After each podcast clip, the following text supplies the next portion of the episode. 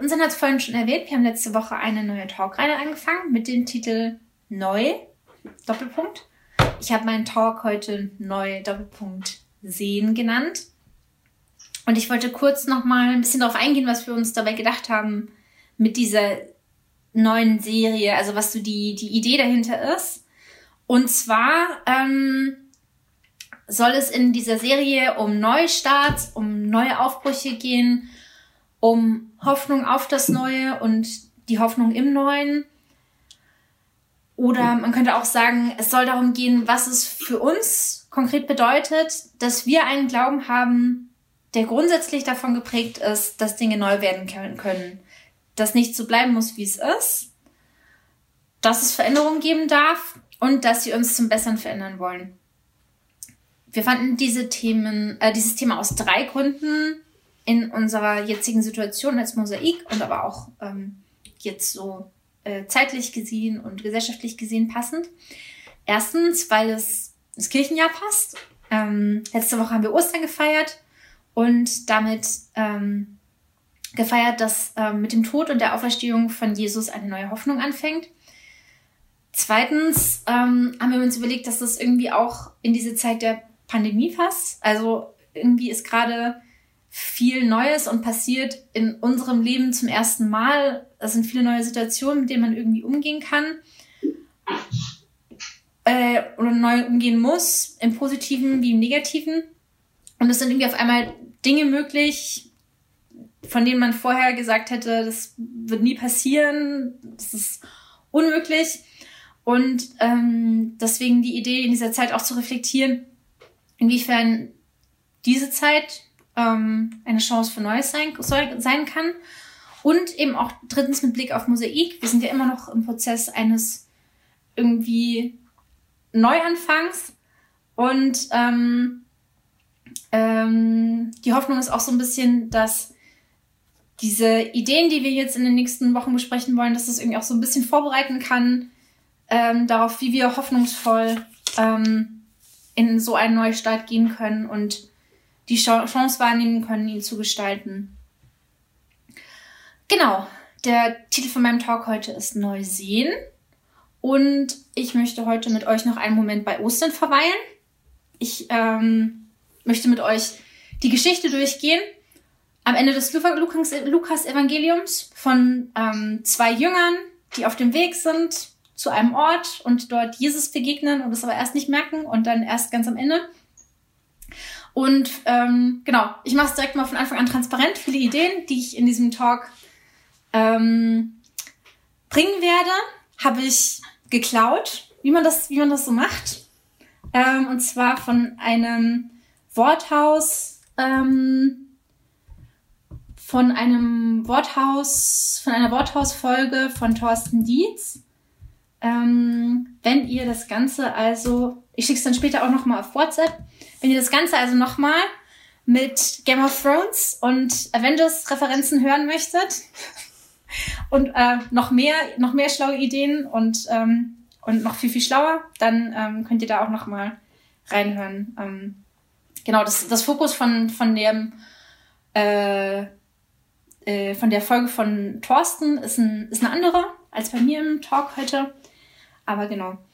Ähm, ich fange jetzt einfach damit an, ähm, dass ich mit euch die Geschichte lese und jetzt äh, dazu teile ich den Bildschirm. Ähm, hier teile ich den, teile ich den, genau.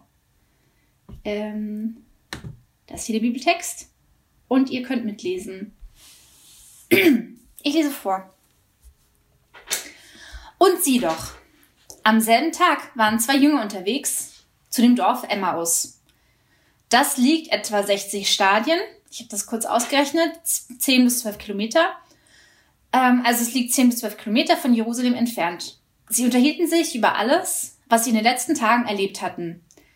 Dann, während sie noch miteinander redeten und hin und her überlegten, kam Jesus selbst dazu und schloss sich ihnen an. Aber es war, als ob ihnen jemand die Augen zuhielt und sie erkannten ihn nicht. Er fragte sie, worüber seid ihr unterwegs so sehr ins Gespräch vertieft?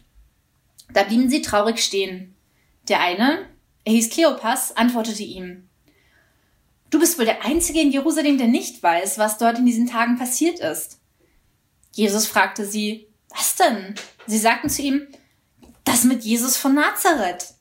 Er war ein großer Prophet. Das hat er durch sein Wirken und mit seinen Worten vor Gott und dem ganzen Volk gezeigt. Unsere führenden Priester und die anderen Menschen des jüdischen Rates haben dafür gesorgt, dass er zum Tode verurteilt und gekreuzigt wurde.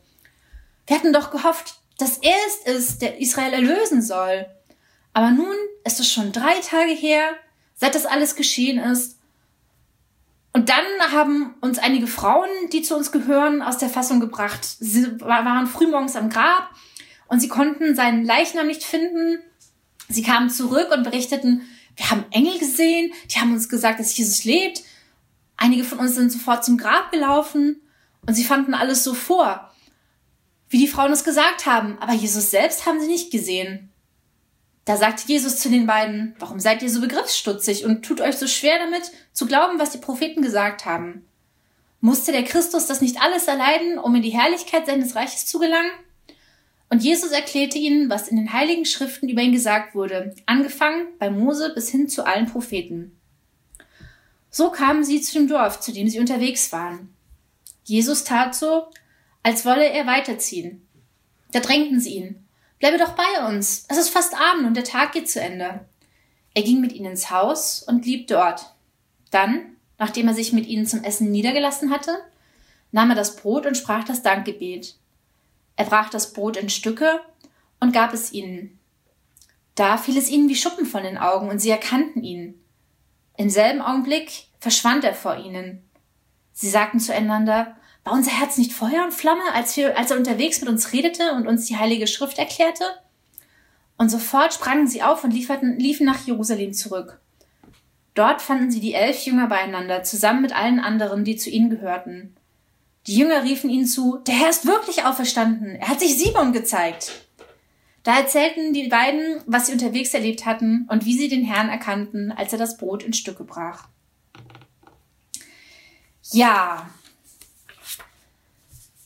Was will uns Lukas mit dieser Geschichte sagen? Diese Geschichte äh, entbehrt nicht einer gewissen Komik. Ähm, nicht zu sagen, vielleicht hat Lukas sie auch mit einem gewissen Augenzwinkern geschrieben. Es geht hier um zwei völlig unbekannte Jünger und sie sind auf, der Weg zu, auf dem Weg zu einem Ort und unterhalten sich. Und unterwegs treffen sie Jesus und unterhalten sich stundenlang mit ihm, ohne dass sie ihn erkennen. Und dann, in dem Moment, als sie bemerken, dass es Jesus ist, ist er auf einmal verschwunden. Ähm, man kann sich auch fragen, warum erzählt Lukas ausgerechnet die Begegnung von Jesus mit zwei so völlig unbekannten Jüngern? Also wir wissen aus dem Ende des Lukas-Evangeliums, dass Jesus noch andere Menschen getroffen hat. Zum Beispiel am Ende der Geschichte erfahren wir, dass Jesus Simon Petrus getroffen hat. Aber die Begegnung von Simon Petrus mit Jesus wird überhaupt nicht erzählt, obwohl er ähm, im ganzen Evangelium ein viel wichtigerer Charakter ist als diese beiden Jünger, die sonst von dem einen erfahren wir das erste Mal den Namen und von dem anderen haben wir noch nie irgendwas gehört. Oder ähm, Jesus soll auch seine Mutter getroffen haben. Die Begegnung wird auch überhaupt nicht erzählt oder beschrieben. Ähm, und da fragt man sich so ein bisschen so, Herr Lukas, was, was soll das jetzt? Ich habe überlegt, ein, also genau, eine Erklärung ähm, könnte vielleicht sein, dass das ähm, quasi ähm, ja wie so eine wie so eine ähm, Möglichkeit von Lukas ist, dass wir uns in die Geschichte reinversetzen können. Also das sind irgendwelche JüngerInnen, so wie wir irgendwelche NachfolgerInnen sind. Die beiden sind irgendwie so jedermann. Und ähm, damit ähm, ist die Geschichte von ihrer Begegnung mit Jesus vielleicht auch unsere Geschichte davon, wie wir Jesus begegnen. Ähm, genau, darauf komme ich am Ende nochmal zurück. Also die Bege beiden begegnen Jesus und er fragt sie, wie es ihnen geht. Und man merkt sofort in ihrer Antwort, dass sie irgendwie noch völlig überwältigt sind von den Ereignissen der letzten Tage. Von der Festnahme und der Hinrichtung von Jesus von der Zerschlagung, von dieser Bewegung, der sie sich angeschlossen haben und wo sie irgendwie ihre ganzen, die ganzen letzten Monate ihres Lebens rein investiert haben. Für die beiden waren in den letzten Tagen die Welt zusammengebrochen. Und ähm, ich merke auf einmal, dass ich mich durch die Erfahrungen der letzten Woche viel besser in diese Überforderung hineinfühlen kann, auch wenn die Situation bei mir gefühlt natürlich viel banaler ist und irgendwie viel weniger ähm, bedrohlich und tragisch, für mich persönlich jetzt. Ähm, aber genau, ich, ich, also ich, ich weiß nicht, ob, ihr kennt das sicherlich auch, in den letzten Wochen hat man ständig diese Gespräche mit anderen Leuten, wo man sich immer wieder erzählt, was jetzt passiert ist und ähm, was sich irgendwie in den letzten Tagen ereignet hat, einfach um irgendwie so diese diese Ereignisse zu verarbeiten. Und ich habe das Gefühl, dass dieses diese dieses Gespräch zwischen Jesus und den beiden Jüngern, dass das irgendwie auch sowas ist, einfach so sowas, wo die beiden irgendwie auch irgendwie nochmal für sich klar kriegen müssen, so was ist jetzt eigentlich passiert. Also sie sagen ja irgendwie, sie machen ja auch, nehmen ja auch lauter Einordnungen vor, ne? Also vorher haben sie geglaubt, Jesus war der Messias und das war ja irgendwie so das, worum sich diese ganze Bewegung drum versammelt hat und jetzt auf einmal ähm, nehmen sie eine neue Einordnung vor und sagen, Jesus war ein Prophet ähm, und so weiter. Ähm, ja, und ein anderer Hinweis darauf, dass die beiden irgendwie auch völlig durch den Wind gewesen sein müssen, ist, ähm, dass sie, also genau, wir haben quasi in der Chronologie, ne, wir hatten die, ähm, die Hinrichtung am Abend äh, oder kurz, kurz vor dem Beginn des Sabbat, also am Nachmittag vor dem Abend vom Sabbat. Und ähm, ähm, dann kam der Sabbat, da darf man ja nicht reisen und so, nichts arbeiten und so weiter. Und direkt, nachdem der Sabbat vorbei sind, haben sie sich auf diesen, auf den Weg aufgemacht in diesen Ort. Ich, ich weiß nicht, was sie da wollten, es wird auch nicht erwähnt. Ähm, aber genau, für mich klingt das so ein bisschen so, als ob sie irgendwie vielleicht auf der Flucht waren oder vielleicht irgendwie gedacht haben, so, oh, es ist vielleicht besser, wenn wir jetzt erstmal für die nächsten Tage, Wochen aus Jerusalem verschwinden und irgendwie ein bisschen anders, woanders hingehen, ähm, wo es irgendwie ein bisschen sicherer ist genau, man, man äh, wird da in diesem, in diesem kleinen Einblick in das Gespräch irgendwie total in diese ganze ähm, Konfusion auch mit reingenommen, die irgendwie nach Ostern unter den ähm, Jüngeren und Jüngern von Jesus geherrscht haben muss. Ja, und in dem Gespräch mit Jesus ähm, erzählen uns die beiden Jünger ja auch ähm, von ihrer enttäuschten Hoffnung. Also sie erzählen Jesus ähm, von ihrem Bild, was sie von Jesus hatten, dass sie dachten, ja, Jesus, das ist der, der Israel erlöst, also der, der Messias oder der Christus, also diese Rettergestalt, die in den äh, Büchern der Propheten immer wieder beschrieben wird, die ähm, ein Reich Gottes aufbauen soll und wo auch ähm, irgendwie in gewisser Weise so immer wieder so nationalistische Vorstellungen vielleicht auch mitschwingen können, dass es ein neues Reich Israel geben soll und dass es irgendwie einen neuen König geben soll und dass dieses dieses ähm, Königreich Israel, das über viele Jahrhunderte immer, immer wieder von unterschiedlichen Mächten unterdrückt wurde, dass sie dann endlich quasi ihr eigenes ähm, Reich haben und selbst irgendwie stark und unabhängig sind.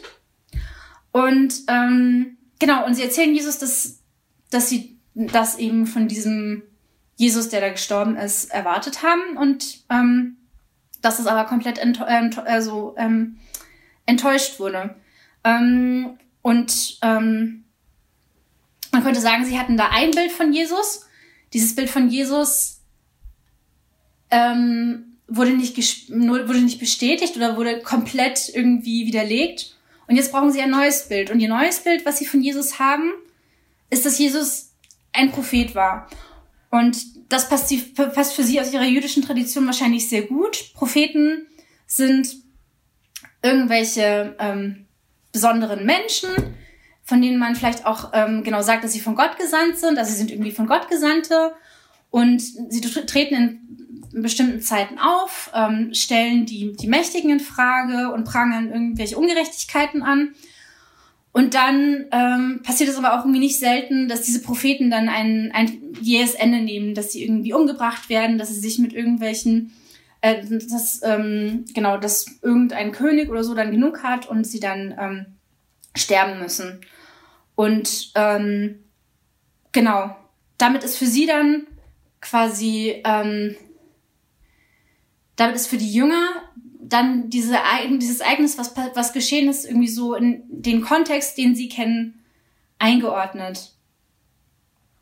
Und ein Prophet, das ist ja irgendwie auch, also das sind ja irgendwie, sind zwar irgendwie schon angesehene Menschen, aber es ist eben nur ein Mensch und ähm, auch wenn er von Gott gesandt ist, ähm, hat der Tod dieses Menschen, dieses Propheten, keine weitere Bedeutung, ähm, als dass er dann einfach tot ist. Ähm, genau, also das, das erzählen sie Jesus so. Und dann offenbart sich Jesus ihnen am Ende der Geschichte noch einmal ganz anders. Ähm, ich überspringe jetzt den Teil, wo Jesus ihnen dann nochmal eine Bibelauslegung gibt und sie checken immer noch nicht, dass es Jesus ist, aber äh, Jesus macht hier seine ganze, macht hier seine ganze Rabbi-Nummer. Ähm, jedenfalls ist es dann schon langsam Abend. Ähm, die beiden Jünger kommen an, die, an dem Ziel an, wo sie hin wollten. Und das finde ich irgendwie auch ganz witzig, wie das in der Geschichte steht. Ähm, Jesus tut so, als wollte er weitergehen und sie laden ihn ein. Und sagen, ach, komm doch noch mit, es ist jetzt schon so spät. Und ähm, genau, und dann laden sie ihn Jesus eben noch zum Abend, Abendessen ein und dann sitzen sie sich dahin und dann bricht Jesus das Brot zum Abendessen und in dem Moment, in dem Moment erst checken sie es. Also begreifen sie, ah, das ist Jesus. Und dann ist er plötzlich schon weg. Und ähm, das ist irgendwie auch so ein, also so ein total komischer Moment in der Geschichte, aber auch irgendwie so, weiß nicht, auch so ein ganz wunder, wundersamer Moment. Ähm, Thorsten hat diesen Moment ähm, in seiner Vortrag so gedeutet und ich finde das sehr plausibel, deswegen möchte ich es auch mit euch teilen. Ähm, dieser Moment, wo sie Jesus auf einmal erkennen, ist wie, wie es so oft bei uns im Glaubensleben ist. Es gibt manchmal so Momente, wo du irgendwie das Gefühl hast, ah, wow, jetzt habe ich was, jetzt habe ich was von Gott verstanden. Und das ist irgendwie so ein ganz kurzer Moment und du denkst wie so, ah, jetzt habe ich's. Und dann ist es irgendwie schon, dann hast du wieder das, das Gefühl, dass es dir schon wieder aus der Hand ist, ähm, dass es dir schon wieder entglitten ist. Ähm, also die Erkenntnis von Jesus ist immer eine Mischung von Präsenz und Entzogenheit. Ja, also Gott, Gott lässt sich nicht fassen, er ist da, aber er ist doch nicht greifbar, er ist nicht verfügbar. Und ich finde, das ist ein Aspekt an dieser Geschichte, der uns immer wieder ähm, herausfordern möchte, dafür offen zu sein, dass es etwas Neues geben kann, dass wir etwas Neues lernen dürfen. Wir sind mit unserem Glauben nie fertig und müssen uns immer wieder auf den Weg machen, ihn neu zu suchen. Und dabei müssen wir immer bereit sein, Gott mit neuen Augen zu sehen. Und ich finde das in in diesen Zeiten von Monotonie sehr erfrischend. Wenn wir uns jetzt, wenn wir jetzt ähm, noch ein bisschen über die Geschichte hinaus gucken, ähm, dann gibt es da auch noch einen Aspekt, den, den möchte ich einfach noch ganz kurz erwähnen, weil ich den irgendwie auch schön fand. Also einmal dieses, dass, dass Gott uns überrascht, dass wir, ähm, dass wir ihn nie greifen können. Aber ähm, die Geschichte endet ja damit, dass die Jünger dann zurück nach Jerusalem laufen und den anderen Jüngern erzählen möchten, dass, ähm, dass sie Jesus getroffen haben. Und dann kommen sie da an und Jesus ist ihnen quasi schon zuvor gekommen, weil Jesus ist in Jerusalem dem Simon begegnet. Und ähm, war, war quasi wieder früher da. Und dann möchten die beiden ihre eigene Geschichte erzählen. Und in dem Moment, das haben wir jetzt nicht mehr gelesen, aber in dem Moment, als sie dann anfangen, ihre eigene Geschichte zu erzählen, wie sie Jesus begegnet sind, erscheint dann plötzlich Jesus allen Jüngern und sagt so, ja, hier bin ich. Ähm, und das fand ich auch noch so, ein, ähm, so eine schöne Beobachtung, die Thorsten noch genannt hat, dass Jesus ihnen uns immer ein Stück voraus ist. Und dass wir irgendwie immer auch so, so ein bisschen so wie ihm nachjagen. Das ist der Gedanke, den ich an, Ende, an das Ende des Talks stellen möchte. Den könnt ihr vielleicht noch nachklingen lassen.